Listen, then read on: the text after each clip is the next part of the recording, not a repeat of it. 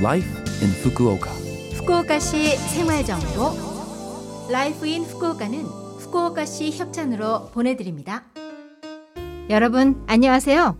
상쾌한 수요일 아침 DJ 김지숙이 인사드립니다. Life in Fukuoka는 후쿠오카시에서 쾌적하고 즐겁게 지내실 수 있도록 여러분께 다양한 생활 정보와 여행 정보를 한국어로 소개해 드립니다. 오늘도 짧은 시간이지만 저와 함께 즐거운 시간 보내시기 바랍니다. 후쿠오카시 생활 정보 달고 과즙이 가득한 과일 배. 후쿠오카 현에서는 7월부터 11월까지 배를 판매합니다. 매장에서 구매할 수 있는 배의 품종은 아키즈키, 니타카, 신코 등이 있는데 껍질이 탄력 있고 단단하며 묵직한 것, 그리고 크기가 클수록 맛있다고 합니다. 보존 방법은 건조해지지 않도록 비닐봉투에 담아 잘 밀봉한 후 냉장고에 보관합니다. 대략 일주일에서 2주일 정도는 맛있게 드실 수 있습니다. 배의 단맛은 저칼로리인데다 충치가 쉽게 되지 않는다고 합니다. 식후 디저트로 즐기세요. 후쿠오카시 생활 정보 9월 24일부터 9월 30일까지는 결핵 예방 주간입니다. 결핵은 결핵균에 의해 주로 폐의 염증을 일으키는 질병이며 사람 간에 전염되는 감염병입니다. 2021년에는 후쿠오카에서 새로이 138명이 결핵 환자로 진단받은 바 있습니다. 결핵의 증상으로는 기침, 가래, 발열, 혈담, 흉통, 권태감, 식은땀, 체중 감소 등이 있습니다. 초기 증상은 감기와 유사합니다. 기침이 2주 이상 계속된다. 가래가 나온다. 몸이 나른하다.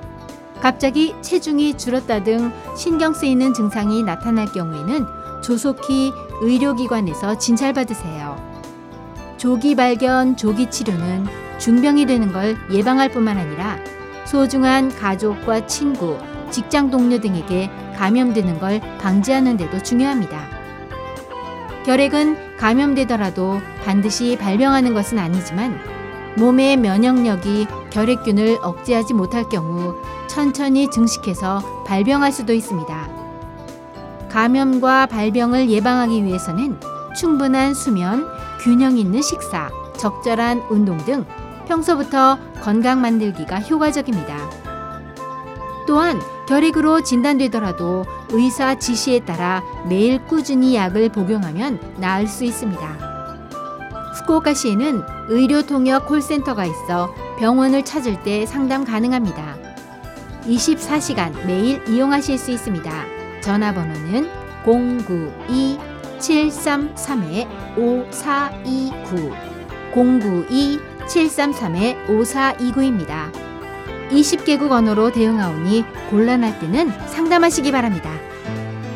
후쿠오카시 생활정보 이번 주 Life in Fukuoka 한국어 어떠셨어요? Life in Fukuoka는 팟캐스트로 언제든지 들으실 수 있습니다. 그리고 블로그를 통해 방송 내용을 확인할 수도 있으니 Love FM 공식 홈페이지에 Life in Fukuoka 페이지도 놀러 오세요.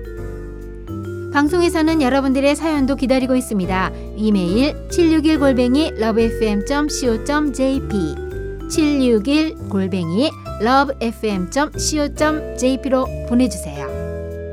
오늘은 올여름 장안의 화제가 되었던 드라마 이상한 변호사 우영우의 주제곡 보내드립니다. 선우정아가 부르는 상상 자 그럼 청취자 여러분 즐거운 하루 되시고요. 저 김지숙은 다음 주 수요일 아침에 뵐게요. 안녕